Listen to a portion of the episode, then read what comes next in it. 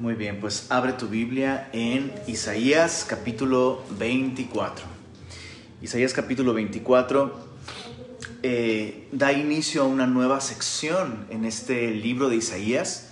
Recuerda que desde el capítulo 13 hasta el capítulo 23, Isaías eh, ha estado profetizando en las, acerca de las naciones alrededor de Israel específicamente el reino de Judá, el reino del sur. Pero a partir del capítulo 24 hasta el capítulo 27, Isaías comienza a profetizar en términos globales. De hecho, si le echas un vistazo en tu casa a los capítulos, específicamente capítulo 24, Isaías menciona con muchísima frecuencia la tierra. Se menciona demasiadas veces y, y la palabra específica que Isaías está usando para referirse a la tierra es una palabra que indudablemente se refiere al globo terráqueo, ¿no? se refiere a todo el planeta, básicamente. Entonces, eh, a raíz de esto, de que eh, Isaías está, eh, está, profetizando en términos globales, entendemos que Isaías está hablando de el fin de los tiempos. Y por supuesto, todo lo que Isaías está describiendo aquí tuvo un cumplimiento parcial cuando Babilonia destruyó Jerusalén. La tierra quedó completamente devastada y todas las señales posteriores a la guerra, ¿no? todos estos vestigios de, de destrucción encuadran perfecto con lo que Isaías está describiendo aquí. Pero el cumplimiento pleno de todo esto que Isaías está diciendo lo veremos hasta el fin de los tiempos. Y digo lo veremos no porque nosotros estaremos eh, en primera fila viviendo estas cosas, porque para entonces la iglesia ya no estará aquí.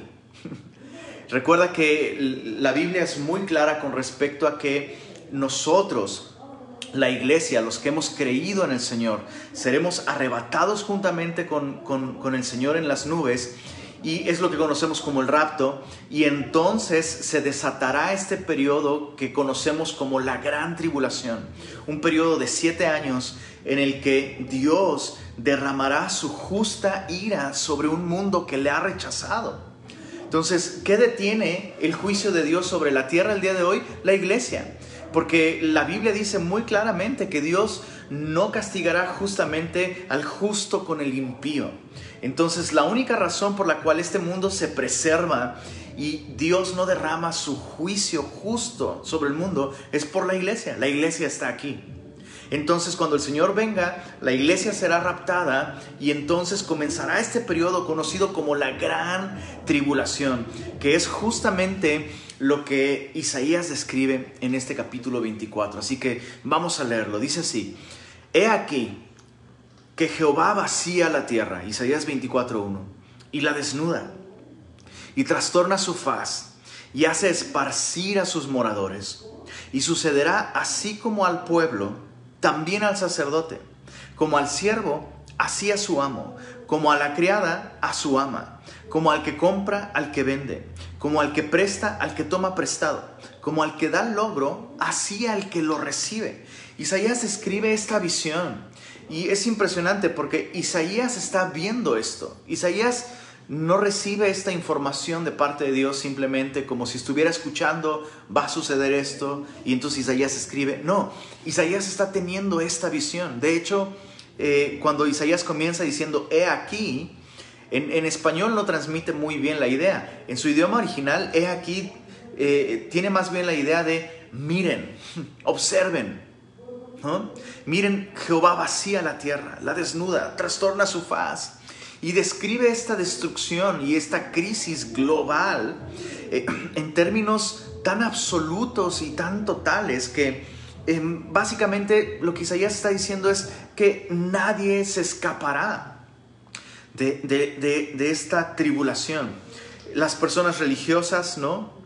el sacerdote, como aquellos em, que no son religiosos, el pueblo, el siervo, las personas de, digámoslo así, de, clase baja, así como su amo, las personas de clase alta, la criada como su ama, el que compra, ¿no? La clase media, aquel que tiene para gastar, como al que vende, Como al que presta, al que toma prestado, como al que da logro, así al que lo recibe. Nadie escapará de esta crisis. Y eso es impresionante. Estaba pensando en cómo todo lo que ha traído este, este, este tiempo de COVID, cómo ha afectado realmente al mundo entero.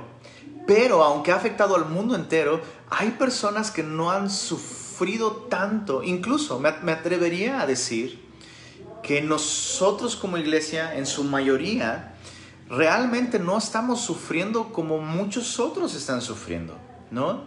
Eh, me atrevería a decir eso. No, no, estoy diciendo que no haya dentro de la iglesia gente que esté sufriendo bastante, ¿no? Pero los términos de esta em, crisis que Isaías está escribiendo aquí nos está hablando de una crisis tan grande que absolutamente todos van a sufrirla. Y, y sigamos leyendo para tener una idea más clara. Dice el verso 3, la tierra será enteramente vaciada. Es impresionante. Completamente saqueada. Porque Jehová ha pronunciado esta palabra. Entonces va a haber tal cantidad de mortandad en el mundo que parecerá como si ya no hay gente en el mundo, ¿no? Y, este término que Isaías ocupa aquí, la, tierra será completamente saqueada está describiendo em, una ciudad destruida y que después de, la, después, después de la batalla, después de la guerra, el ejército que ha ganado viene y toma todo lo, lo, de valor que no fue destruido y entonces la ciudad queda completamente devastada, o sea, saqueada. No, no, solo después de la guerra, sino después de que el ejército vino y tomó todo lo que había quedado de valor que se podía rescatar.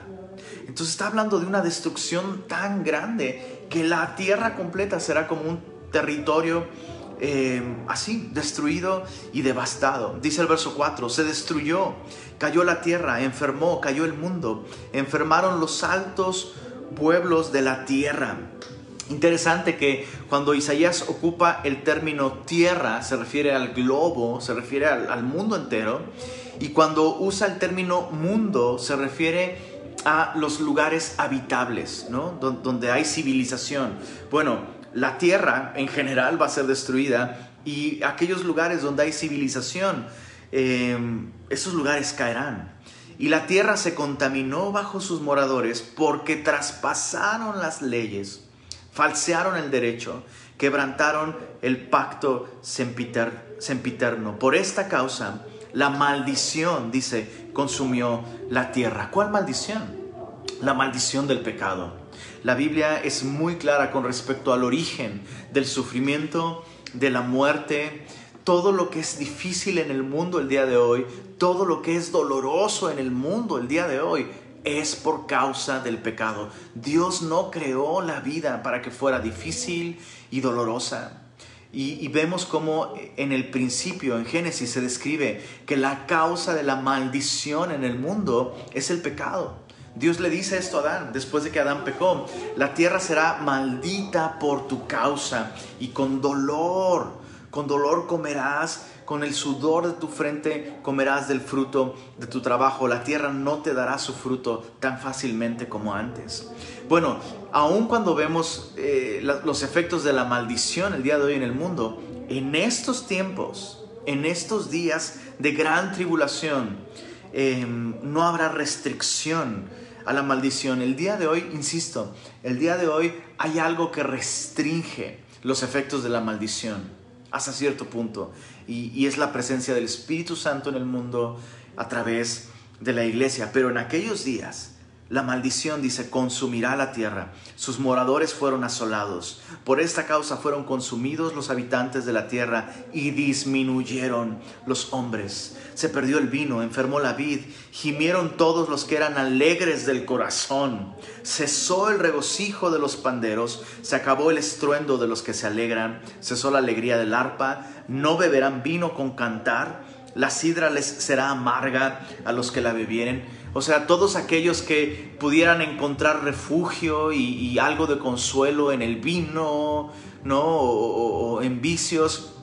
La Biblia nos dice aquí que será tan terrible lo que se viva en estos días que aún el vino lo hallarán amargo eh, los pocos sobrevivientes en toda esta eh, tribulación. Dice, toda casa se ha cerrado para que no entre nadie. Entonces es interesante porque por supuesto que serán tiempos tan sombríos que aunque pareciera que no hay moradores en la tierra, eh, la gente estará consumida por el temor y, y, se encerrarán. Dice, verso 11, hay clamores por falta de vino en las calles, todo gozo se oscureció, se desterró la alegría de la tierra. La ciudad quedó desolada y con ruina fue derribada la puerta, porque así será en medio de la tierra, en medio de los pueblos, como olivo sacudido, como rebuscos después de la vendimia. Entonces, después de describir todo este panorama eh, eh, de una tierra completamente destruida, Isaías describe ahora un pequeño remanente. O sea, habrá pocos hombres, pero de entre esos pocos hombres, eh, de esos pocos sobrevivientes, habrá algunos que pondrán su confianza en el Señor. Y dice el verso 14, estos, o sea, estos rebuscos, ¿no?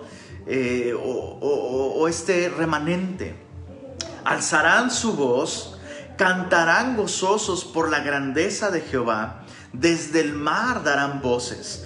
Glorificad por esto a Jehová en los valles, en las orillas del mar se ha nombrado Jehová, Dios de Israel. De lo postrero de la tierra oímos cantos, gloria al justo. Entonces en medio de todo este periodo de gran tribulación, habrá personas que confíen en el Señor. Eh, eh, te repito, todo esto que Isaías está escribiendo aquí es, es como una versión muy abreviada de lo que vemos en Apocalipsis. Y la Biblia describe en el libro de Apocalipsis que durante ese periodo de gran tribulación incluso habrá un ángel que proclamará el Evangelio eterno con grandes señales desde el cielo. Entonces, ese es un privilegio que el día de hoy tenemos la iglesia. El día de hoy los ángeles no predican el Evangelio. Nosotros estamos llamados a predicar el Evangelio. Pero en ese tiempo eh, habrá un ángel que predicará el Evangelio y habrá personas que pongan su confianza en Jesús y será magnífico. Sin embargo, o sea, aun cuando eso es algo muy bueno, ¿no? Y, encontramos gozo y consuelo en esta idea de que en esos tiempos de gran tribulación habrá personas que confíen en Cristo. Aún así, Isaías se lamenta al ver este tiempo de gran tribulación en el mundo. Y dice el verso 16, y yo dije, mi desdicha, mi desdicha, ay de mí, prevaricadores han prevaricado y han prevaricado con prevaricación de desleales.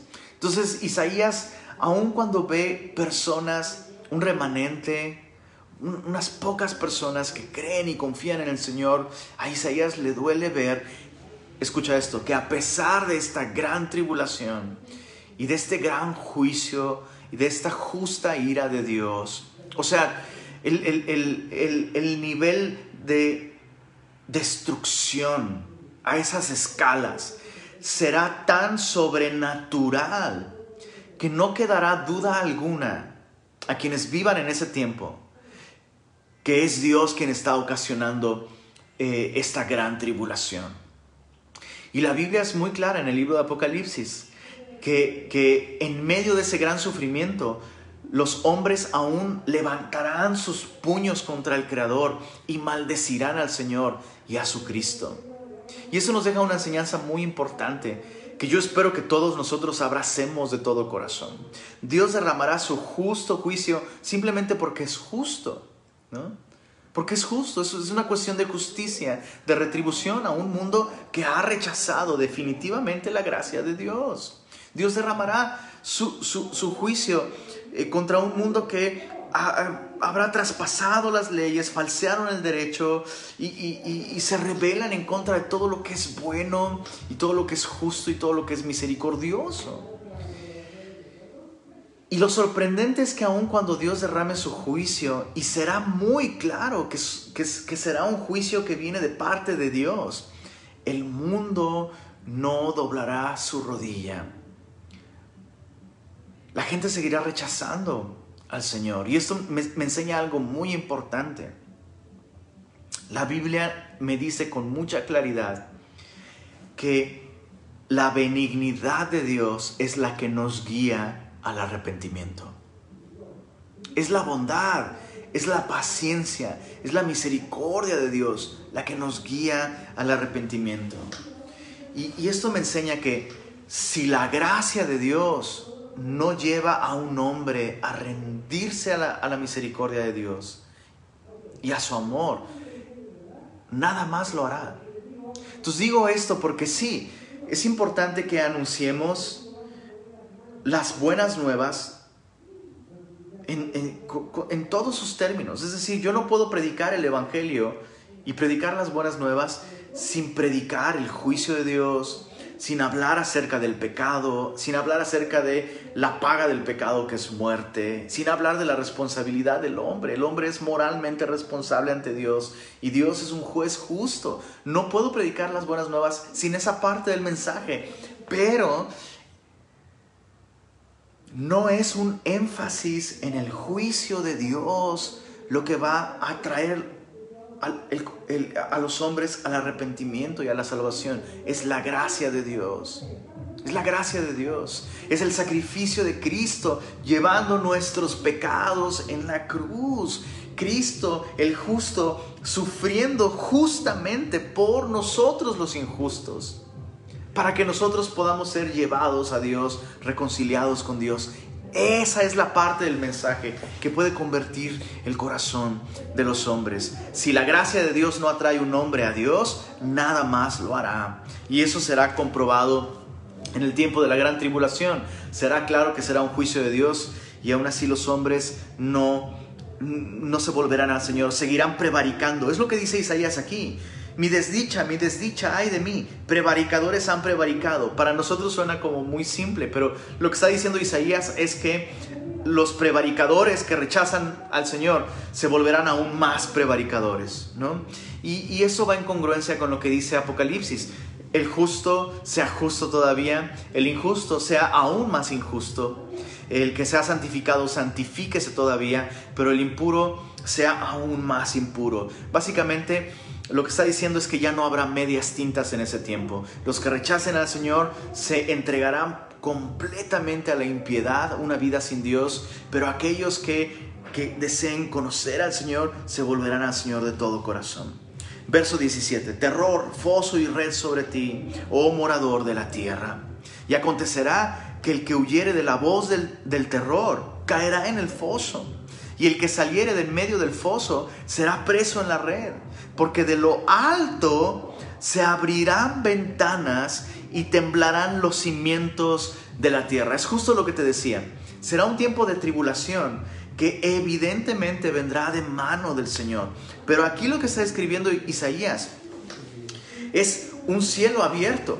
Dios finalmente, al, al terminar este periodo de siete años de gran tribulación, donde Dios derramará su ira sobre el mundo, sobre la injusticia, sobre la impiedad, al final de este periodo de gran tribulación, eventualmente Jesús va a volver a la tierra a poner un fin absoluto a la maldad, a la impiedad, al pecado y a la injusticia. Sigamos leyendo, dice, será quebrantada del todo la tierra enteramente desmenuzada será la tierra, en gran manera será la tierra conmovida. Está hablando en términos que pudieran incluso describir eh, una variación, un, movimiento, por, minúsculo que sea un movimiento del eje gravitacional de la Tierra, esto ocasionaría, eh, bueno, un, desastre global, ¿no? y esto bien pudiera ser justamente con la venida del Señor. Al abrirse los cielos, al correrse este telón que nos impide ver lo espiritual, ¿no?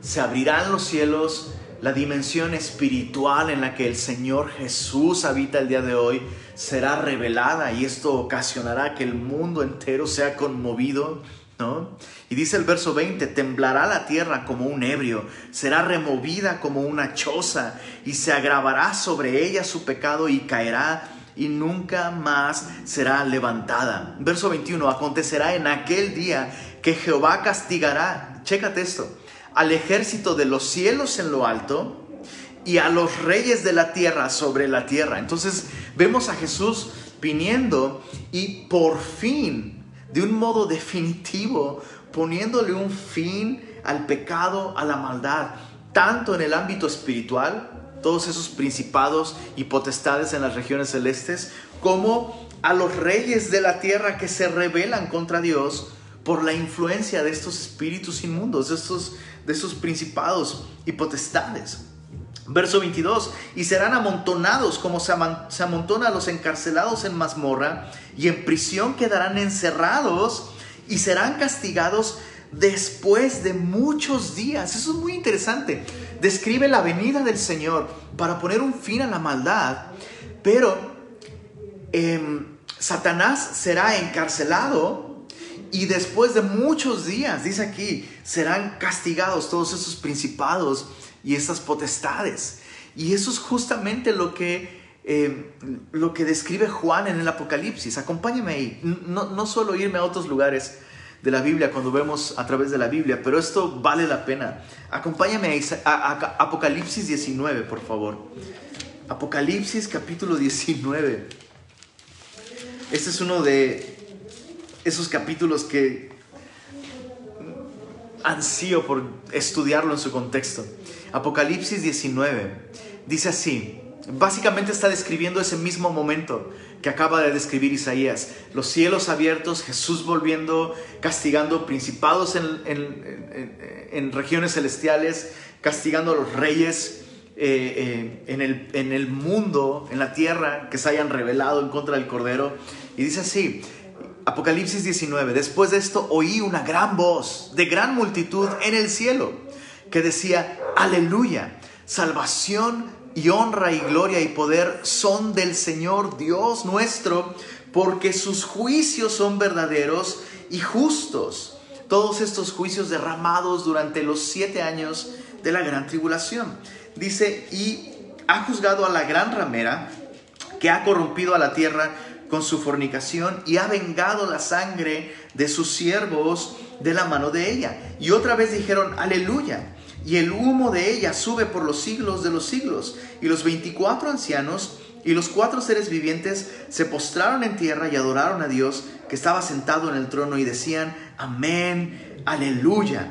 Dice, y salió del trono una voz que decía, alabad a nuestro Dios, todos sus siervos, y los que le teméis, así pequeños como grandes. Y oí como la voz de una gran multitud, como el estruendo de muchas aguas y como la voz de grandes truenos que decía, aleluya, porque el Señor nuestro Dios Todopoderoso reina. Verso 11, acompáñame a ver el, verso 11. Los, los ejércitos celestiales comienzan a cantar y alabar a Dios porque finalmente su reino viene. El reino de los cielos viene finalmente. Y dice el verso 11, entonces vi el cielo abierto, es lo que dice Isaías. Y he aquí un caballo blanco, y el que lo montaba se llamaba fiel y verdadero, y con justicia juzga y pelea. ¿Qué perspectiva de Jesús tan incompleta solemos tener? Solemos pensar en Jesús como Salvador en términos de compasión, en términos de gracia. Y ciertamente Jesús es un poderoso Salvador, es grande en misericordia, lento para la ira. Pero Jesús también es Salvador en un sentido judicial y penal. ¿Qué quiero decir con esto? Que Jesús no solo nos, nos, nos salva justificándonos del pecado, pero Jesús también va a ponerle nos va a salvar poniéndole un fin al pecado y castigando el pecado de un modo definitivo. Primero castigó al pecado en la cruz. Y todos aquellos que hemos confiado en el Señor, Jesús cargó ya la sentencia del pecado que nosotros merecíamos. Pero ¿qué va a suceder con todos aquellos que han rechazado esta justificación por fe? Pues el Señor tiene que poner fin a la maldad. Y el Señor no va a permitir que en el mundo permanezca operando el pecado. Entonces el Señor Jesús va, a volver y dice aquí, con justicia, con justicia, juzga y pelea. Dice el verso, verso 12, Apocalipsis 19, verso 12, sus ojos eran como llama de fuego y había en su cabeza muchas diademas y tenía un nombre escrito que ninguno conocía sino él mismo. Estaba vestido de una ropa teñida en sangre y su nombre es el verbo de Dios. Estamos hablando de Jesús. Estamos hablando de Jesús. Y los ejércitos celestiales, vestidos de lino finísimo, blanco y limpio, le seguían en caballos blancos. Estos somos tú y yo. Somos la iglesia vestidos con la justicia de Jesús. Verso 15. De su boca sale una espada aguda para herir con ella a las naciones y él las regirá. Esta palabra regir también se puede traducir como quebrantar. Y esto va en tono con lo que dice el Salmo 2, ¿recuerdas? ¿Por qué se amotinan las gentes y los reyes piensan cosas vanas? Consultarán unidos y se reunirán contra Dios y contra su Cristo. Ese Salmo 2 está hablando de esta rebelión. Al fin de la gran tribulación, el, mundo que, que, haya rechazado la gracia de Dios decidirá finalmente, la, idea es absurda, pero eso es exactamente lo que va a pasar. El mundo finalmente va a decir, bueno, ok, no podemos negar que existe un Dios, vamos a matar a Dios. Vamos a rebelarnos en contra de Dios. Por fin vamos a acabar con este Dios, con este Creador que quiere que vivamos para su gloria. No más. Vamos a hacerle la guerra. Vamos a Jerusalén.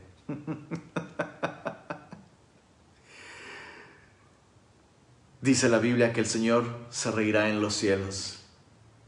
Pero yo he ungido a mi Cristo, a mi Mesías. Esa será la respuesta divina. Y Cristo será el conducto por medio del cual Dios traiga justicia al mundo. Repito, Dios le ha regalado justicia al mundo por medio de la fe en Cristo, pero aquellos que decidan no creer en, Cristo aún tendrán que enfrentar la justicia de Dios. Dice el verso 15, de su boca sale una espada aguda para herir con ella a las naciones y él las quebrantará con vara de hierro y él pisa el lagar del vino del furor y de la ira del Dios Todopoderoso. Y en su vestidura y en su muslo tiene escrito este nombre, Rey de Reyes y Señor de Señores. Juan solo describe poéticamente cómo será cuando Jesús venga a ponerle fin a la maldad y al pecado y a la injusticia. Juan describe, para no entrar en detalles, Juan dice, será como el, como el pie de, aquel que pisa las uvas en el lagar. O sea, literalmente vendrá a aplastar la maldad y a ponerle fin a la maldad. Y sabes,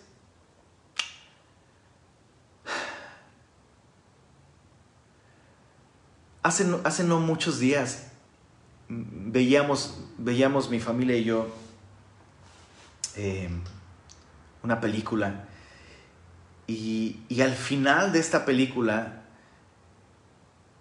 pues el villano recibe, recibe su merecido. y, y es interesante cómo durante toda la película tú estás esperando que por fin el villano reciba su merecido y, por fin aquellos que sufren a manos del villano puedan tener paz y puedan tener libertad y puedan tener, pues eso, salvación básicamente. Y meditaba con mi esposa es impresionante cuán gratificante es el ver historias en donde una persona noble finalmente una persona justa, el héroe de la historia, finalmente acaba con la injusticia, finalmente acaba con el villano. Y necesitamos comprender esto. Necesitamos comprender esto. En primer lugar, Dios quiere acabar con el villano dentro de nosotros. ¿Cómo? Justificándonos por medio de la fe en Cristo. Dios, Dios quiere acabar con ese villano que hay dentro de nosotros. Dándonos un nuevo corazón. Y esa oferta está para todo el mundo el día de hoy. Pero, escucha esto, escucha esto, porque este es, este es un, un aspecto de la redención que no solemos meditar con mucha, frecuencia, con mucha frecuencia. Repito, Dios no se complace en la muerte del impío, pero, pero, si el impío no se arrepiente, Dios va a acabar con el impío, porque Dios ama la justicia. Dios ama justicia. Y necesitamos el, el día de hoy cuando vemos, cuando vemos toda la inmundicia, la injusticia y el dolor que los mismos hombres ocasionan en el mundo. O sea, hay momentos en los que yo no puedo ya ver noticias. Ya se los he compartido otras veces, ¿no? Hay, hay, hay temporadas en las que me hastío de ver tanto dolor y sufrimiento.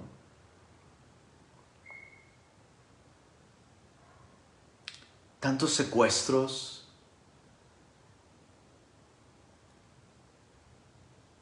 tantos asesinatos impunes, el aborto, no, esa es una idea terrible, tanta corrupción, tanto dolor. Y de pronto uno piensa, bueno, ¿cuándo va a acabar todo esto? Y la respuesta es aquel día aquel día cuando Cristo vuelva. Aquel día cuando Cristo vuelva va a terminar con todos aquellos que dicen, no quiero, no quiero a Dios, no quiero a Dios, no quiero la justicia, no quiero igualdad, quiero pecar, quiero salirme con la mía, aun cuando eso implique destruir a todos, arruinarle la vida a todos, y Jesús va a venir y va a acabar con todo esto. ¿Qué clase de Salvador sería Jesús? si no le pusiera un fin al pecado, escucha esto, y a los pecadores. Entonces, hay dos maneras en las que Dios acaba con los pecadores. Una, justificándolos por medio de la fe en Cristo, y otra, haciéndolos enfrentar su justa ira. Por eso es que nosotros necesitamos predicar a Jesucristo. Por eso es que, escucha esto, Qué padre si estás interesado en la ecología. Qué padre que quieras cuidar nuestro planeta. Qué padre, todo eso está increíble. Hazlo. Pero ese no puede ser tu credo. Ese no puede ser tu evangelio. Salvemos al planeta no es el mensaje de la Biblia. Mis queridos semillosos regios, salvemos al, al, planeta no es el mensaje de la Biblia. Dios mismo va a destruir el planeta. Entonces, si quieres dedicar tu vida, realmente dedicar tu vida, tu tiempo, tu esfuerzo a una causa, dediquemos nuestra vida, nuestro tiempo, nuestros recursos a esta causa. De tal manera amó Dios al mundo que dio a su Hijo unigénito para que todo aquel que en Él crea no se pierda, mas tenga vida eterna. El mensaje de Dios no es salvemos al mundo, el mensaje de Dios es salvemos a la humanidad. Cristo murió para esto, para salvar a los hombres. Repito, Dios va a terminar con la injusticia. Dios lo hace a través de dos maneras, justificándonos por la fe o haciéndonos enfrentar su justicia penalmente. Dios va a castigar el pecado, Dios va a destruir todo aquello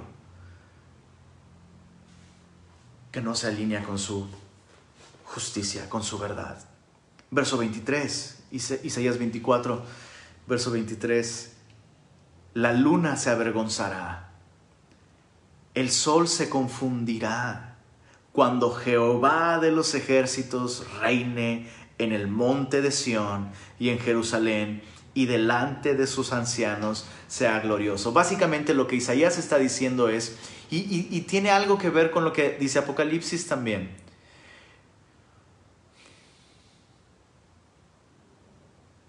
Cuando haya cielos nuevos y tierra nueva, Juan nos dice que no habrá sol y no habrá luna porque el Cordero será su lumbrera. La única luz que brillará en, en ese tiempo será la luz de Cristo, la única figura, la única persona que recibirá devoción, adoración, admiración, será Jesús. Es magnífico. Solo un pequeño paréntesis, es bastante claro, es bastante claro que Isaías está hablando del Mesías aquí. Sin embargo, Isaías dice que es Jehová de los ejércitos quien reinará en Sión. Y y es uno de esos versículos que deja muy claro en el Antiguo Testamento, que deja demasiado claro que el Mesías es Dios mismo. El Mesías es Dios. Entonces todos aquellos testigos de Jehová que te dicen, no, claro que no, claro que no, Jesús no es Dios, o sea, Jesús es un ser creado también, no saben qué hacer con versículos como estos.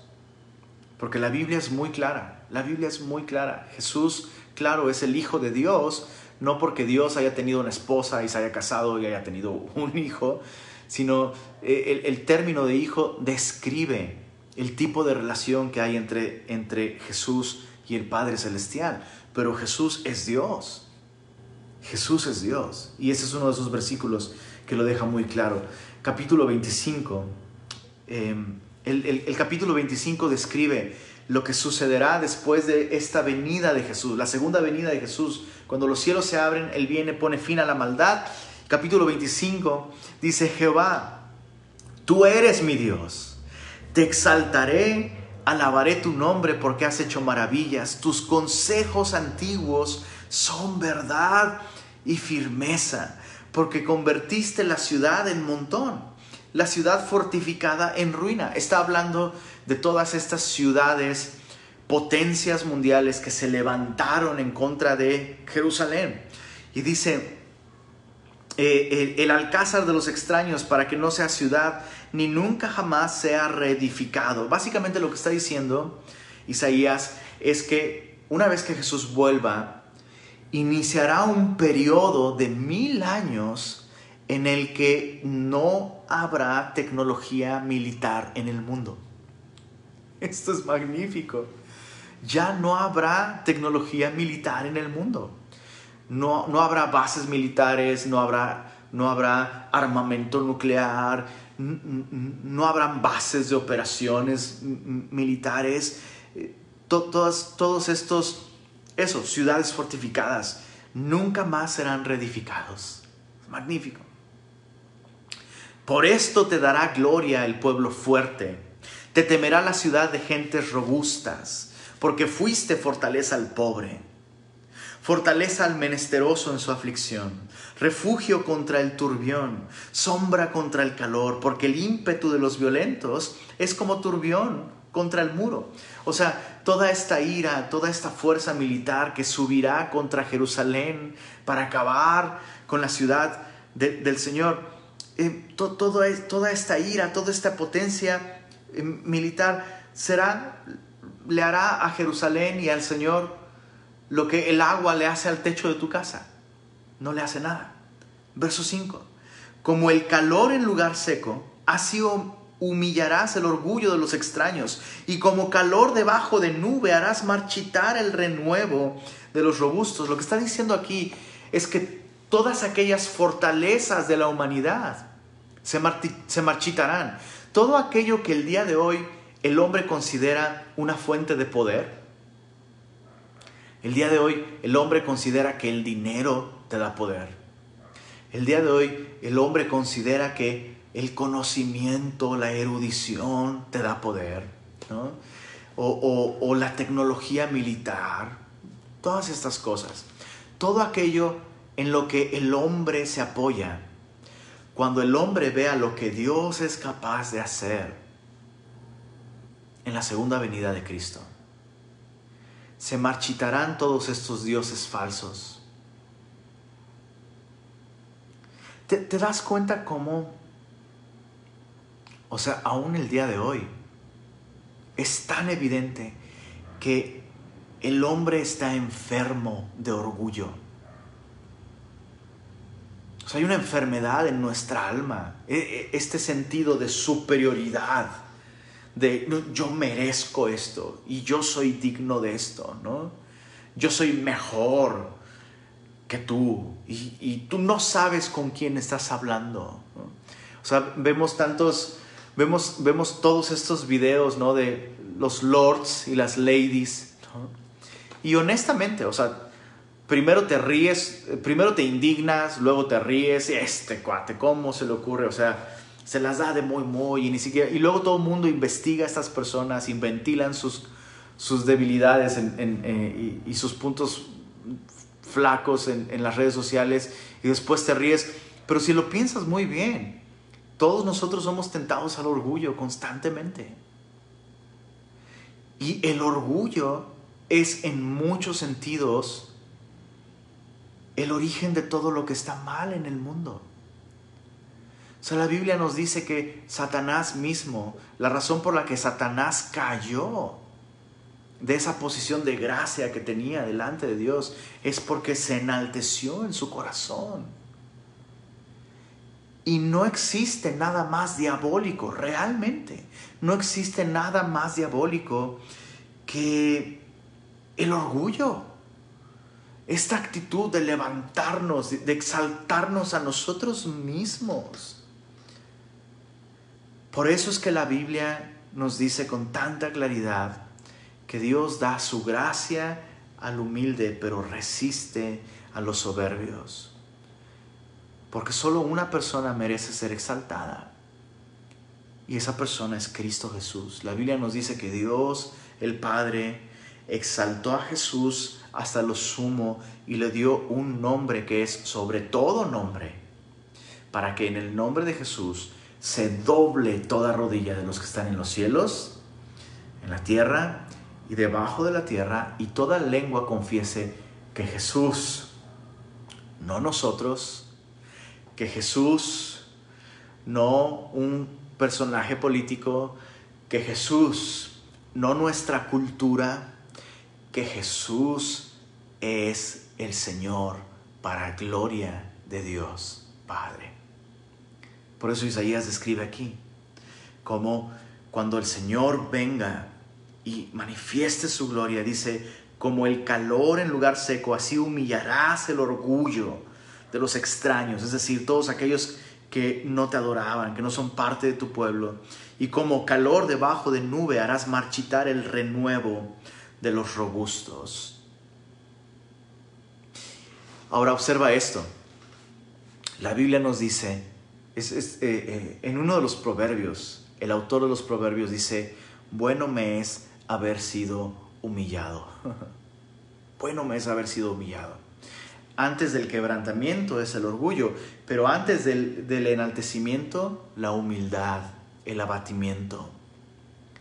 Entonces, cuando Dios venga y marchite el orgullo del hombre, el Señor lo hará con un propósito. Dice así, verso, chécate verso 6.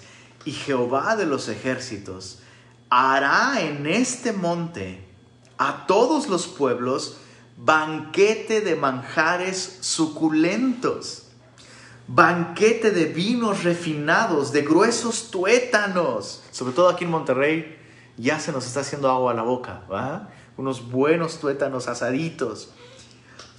Dice, y de vinos purificados, verso 7, y destruirá en este monte la cubierta con que están cubiertos todos los pueblos. ¿De qué está hablando? Dice aquí, el, y el velo que envuelve a todas las naciones destruirá a la muerte para siempre y enjugará Jehová el Señor toda lágrima de todos los rostros y quitará la afrenta de su pueblo de toda la tierra, porque Jehová lo ha dicho. ¿Cuál es el propósito por el cual Dios llama al hombre a humillarse bajo su poderosa mano? ¿Será que Dios disfruta de que nosotros nos tiremos al piso y, ah, soy una basura? ¿Será que Dios disfruta eso? No. Dios no nos invita a humillarnos, Dios no invita al hombre a reconocer su pobre y miserable condición para él sentirse mejor consigo mismo y sí, mira, eres una basura. No, no. Dios llama al hombre a la humildad, a la humillación. Porque en esa posición de humillación, nosotros nos volvemos candidatos a su mesa. Por eso Jesús dice, bienaventurados los humildes, bienaventurados los mansos, porque ellos heredarán la tierra. Bienaventurados los que lloran, bienaventurados los pobres en espíritu, porque de ellos es el reino de los cielos. Entonces cuando Dios trata con nuestro orgullo y nos lleva a ese lugar de humillación, es para hacernos bien. El orgullo nos impide tener una correcta relación con Dios. Escucha esto, podemos ser orgullosos aun cuando estemos llenos de conocimiento bíblico.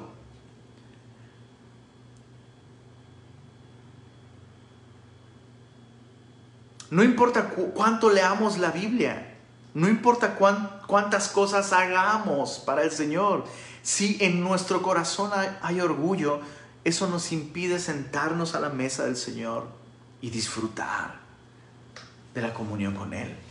Por eso es que el Señor dice aquí, después de marchitar el orgullo de los extraños, Jehová de los ejércitos hará en este monte banquete. Banquete. Escucha esto. Si el día de hoy tú como cristiano dices, ¿sabes qué? No puedo describir en este momento mi relación con el Señor como, como un banquete, como una fiesta. La verdad es que no. No, no, no, no, encuentro, no encuentro esa satisfacción, no encuentro... Mi vida no se podría describir como un banquete espiritual en este momento. Si ese es tu caso, déjame sugerirte esto. Tal vez hay orgullo en tu corazón. Hay orgullo en tu corazón. El orgullo te impide. Repito, Dios da gracia a los humildes, pero resiste a los soberbios. Los humildes encuentran un lugar en su, en su mesa. Los humildes eh, son invitados a este banquete con manjares suculentos. La humildad nos abre la puerta a una comunión profunda gratificante, abundante con el Señor. Y no solo eso, mira, verso 8 dice, eh, perdón, verso 7 y verso 8. Verso 7 nos, nos, habla de que Dios destruirá esta cubierta con que están cubiertos los pueblos y luego describe, describe esta cubierta como un velo. Y esto nos recuerda lo que Pablo nos dice en 2 Corintios acerca del velo que está incluso sobre el pueblo de Israel el día de hoy hay un velo en su corazón, aun cuando leen y leen y leen y leen la Biblia y la conocen, conocen las escrituras. Dice Pablo en 2 Corintios que aun cuando leen a Moisés no les resplandece la luz del Evangelio porque hay un velo en sus corazones, el cual por Cristo es quitado. Y dice Pablo, y cuando se conviertan al Señor, cuando se conviertan al Señor, el velo se quitará. Y es exactamente lo que está diciendo aquí Isaías. Cuando las naciones se conviertan al Señor en arrepentimiento, el Señor los invitará a este banquete y el Señor quitará el velo que impide a las naciones contemplar su gloria y su majestad en toda su plenitud. Y nosotros quisiéramos que el Señor quitara el velo del corazón de la gente para que la gente se convierta. Pero la Biblia me enseña todo lo contrario. No, cuando el hombre se convierte, entonces el Señor quita el velo de su corazón.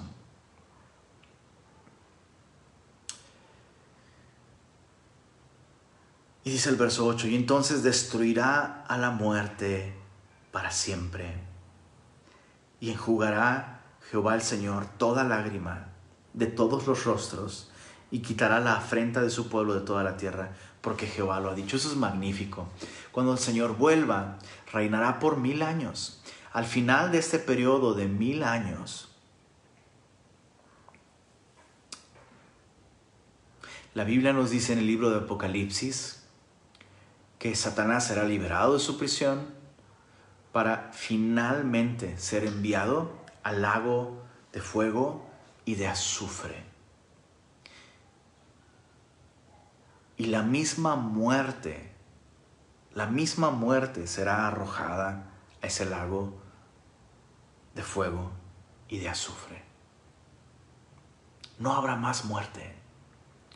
Y el Señor dice aquí, enjugará. Eso es magnífico. Piensa en esto. El Señor, Jehová, el Señor, enjugará toda lágrima de todos los rostros. Está hablando de la resurrección, de cómo entraremos a este nuevo estado en el que tendremos un cuerpo nuevo, glorificado.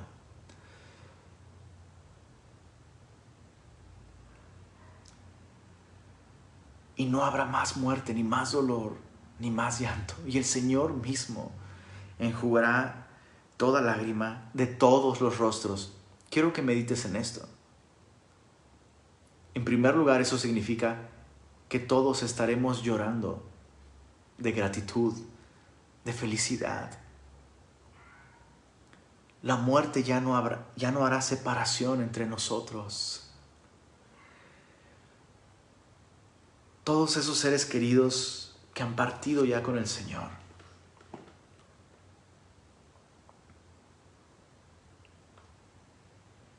Los volverás a ver.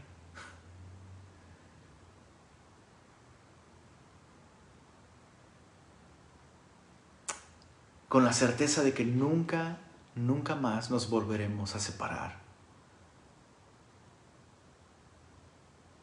¿Qué reunión será aquella cuando el Señor vuelva con voz de arcángel, con trompeta de Dios, los muertos en Cristo resuciten primero y luego nosotros los que habemos quedado, los que hayamos quedado, seremos arrebatados juntamente con ellos para recibir al Señor en las nubes y así estaremos siempre, siempre, siempre con el Señor. Qué reunión tan hermosa será esta. Y el Señor mismo enjugará toda lágrima de todos los rostros, lo cual significa que un día tú, si has creído en el Señor, tú podrás ver la mano de Cristo hacer esto, acercarse tocar tus mejillas y limpiar tus lágrimas.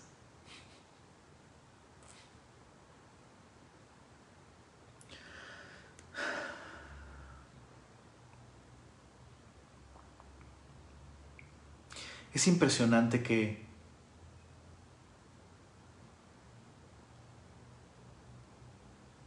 es impresionante que el Señor se vaya a tomar el tiempo para consolar y enjugar las lágrimas de cada uno de nosotros, aun cuando ya no, ya no habrá muerte. ¿No te parece?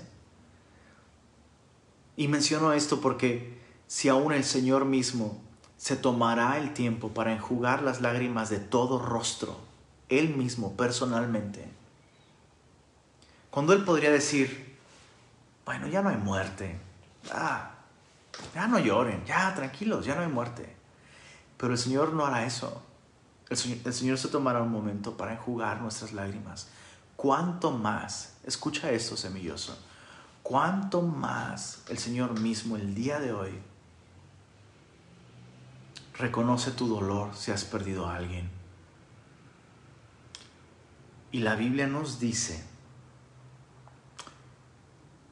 que es preciosa a los ojos del Señor la muerte de sus santos. El Señor no ignora tu dolor, no ignora tu sufrimiento. Y el Señor, un día, todas esas lágrimas que el día de hoy estás derramando, la Biblia dice que el Señor guarda nuestras lágrimas en una redoma. Y aquel día, el día de hoy tú no sientes sus manos quitando las lágrimas de tus ojos y consolándote. El día de hoy no lo sientes. Pero aquel día el Señor va a enjugar todas tus lágrimas, todas, absolutamente todas.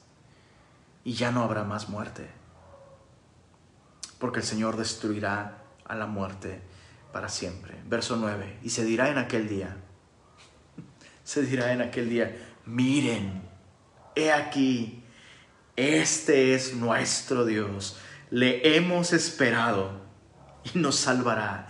Este es Jehová, a quien hemos esperado, nos gozaremos y nos alegraremos en su salvación. Porque la mano de Jehová reposará en este monte. Pero Moab será hollado en su mismo sitio, como es hollada la paja en el muladar, y extenderá su mano por en medio de él, como la extiende el nadador para nadar, y abatirá su soberbia, y la destruirá de sus manos, y abatirá la fortaleza de, tus altos muros, la humillará y la echará a tierra hasta el polvo. Eh, Isaías está refiriéndose a, la crueldad, a la hazaña con la que Moab incluso agravó el dolor del reino de Judá cuando cayó Jerusalén. Isaías ya habló de esto en el capítulo 15, se habla de esto en Jeremías capítulo 48, pero básicamente lo que, lo que Isaías está diciendo eh, apunta a una verdad más grande. Eh, todos aquellos que decían, ¿dónde está tu Dios?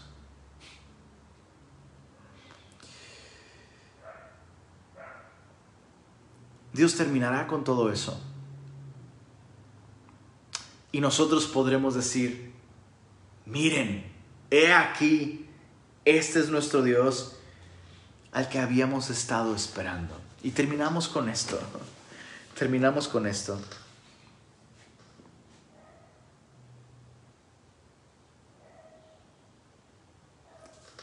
Debemos estar esperando al Señor.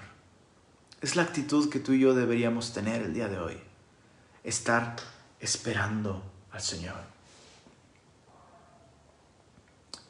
Esperar no es algo pasivo. En, en esos términos no es algo pasivo es algo que afecta la manera en que vivimos. Esperar al Señor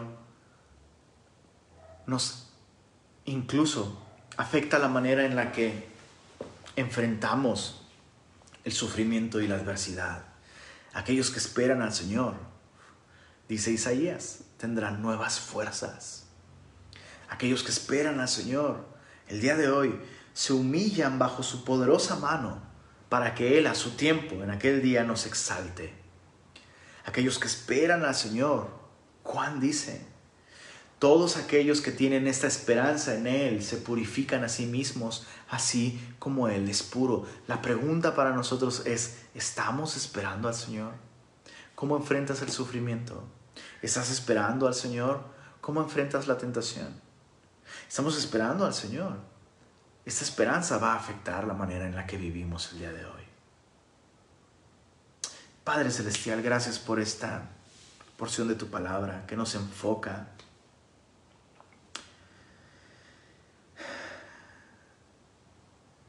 en la justicia que traerás finalmente, Señor, en aquel día. Y entendemos, Señor, que Tú no te complaces en la muerte del impío, Señor, pero tampoco te complaces en la impiedad, Señor.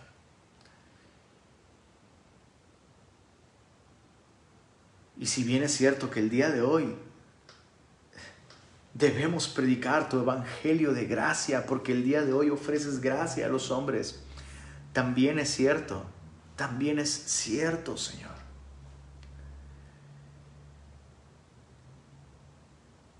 que hay un día, habrá un último día en el que esta gracia esté disponible para todos, Señor.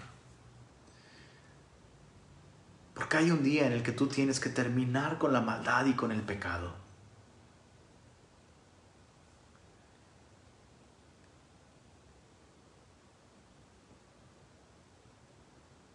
Y aunque es algo terrible y doloroso ver la manera en la que el mundo no podrá enfrentar tu justicia, también es algo por lo que debemos adorarte, Señor. Y debemos anticipar y esperar eso, Señor. Esperamos un mundo en el que la maldad y el pecado ya no existan más, Señor. Y tú traerás esto, Señor. Así que, a la luz de esto que está por venir, Abre nuestros labios el día de hoy con el Evangelio de gracia, Señor.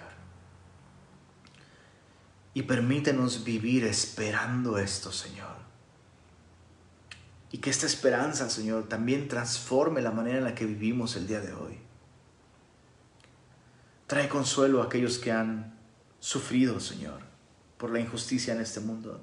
Trae consuelo y esperanza a aquellos que han perdido a alguien, Señor. Y permite que esta esperanza sea una luz en medio de este mundo sumergido en tinieblas, Señor. Que el mundo que nos rodea pueda ver esta esperanza que nosotros tenemos, Señor.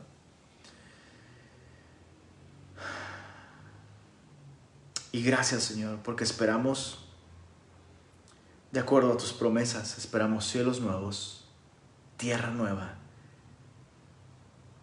en los que habite la justicia y no haya maldad, Señor. Anhelamos, esperamos este día, Señor, en el que tú enjugues toda lágrima de todos los rostros, Señor. Te pedimos por nuestros familiares, Señor, por aquellos que aún no te conocen Te rogamos por su salvación. Te pedimos por nuestros hijos, Señor, y por su salvación. Por nuestra ciudad, por nuestros vecinos, Señor. Por esas personas específicas que conocemos, Señor. Te rogamos que puedan conocerte y ser salvos, para que un día sus rostros puedan ser enjugados con tus propias manos, Señor. Abre nuestros labios con este Evangelio de gracia. Úsanos para esto, Señor. Lo pedimos en tu nombre. Amén.